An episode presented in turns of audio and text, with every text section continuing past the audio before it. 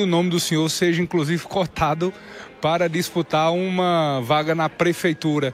Passou em algum momento pela cabeça de Pedro Abrantes de ser candidato a prefeito? Sonha, por exemplo, em ocupar essa cadeira? Não, eu não sonho em ocupar essa cadeira, porque eu já dou a minha colaboração, né? Eu tenho, dou 600 empregos aqui em Cajazeiras e também política a gente tem que se desgastar um pouco, porque política não se faz de graça, né?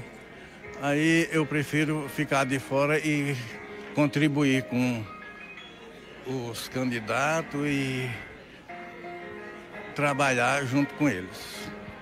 O senhor acredita que está na hora de Cajazeiras ter alguém com uma outra visão, por exemplo, um empresário com uma outra visão para liderar a prefeitura? O senhor acha que essa eleição de 2024 é a hora de um nome novo?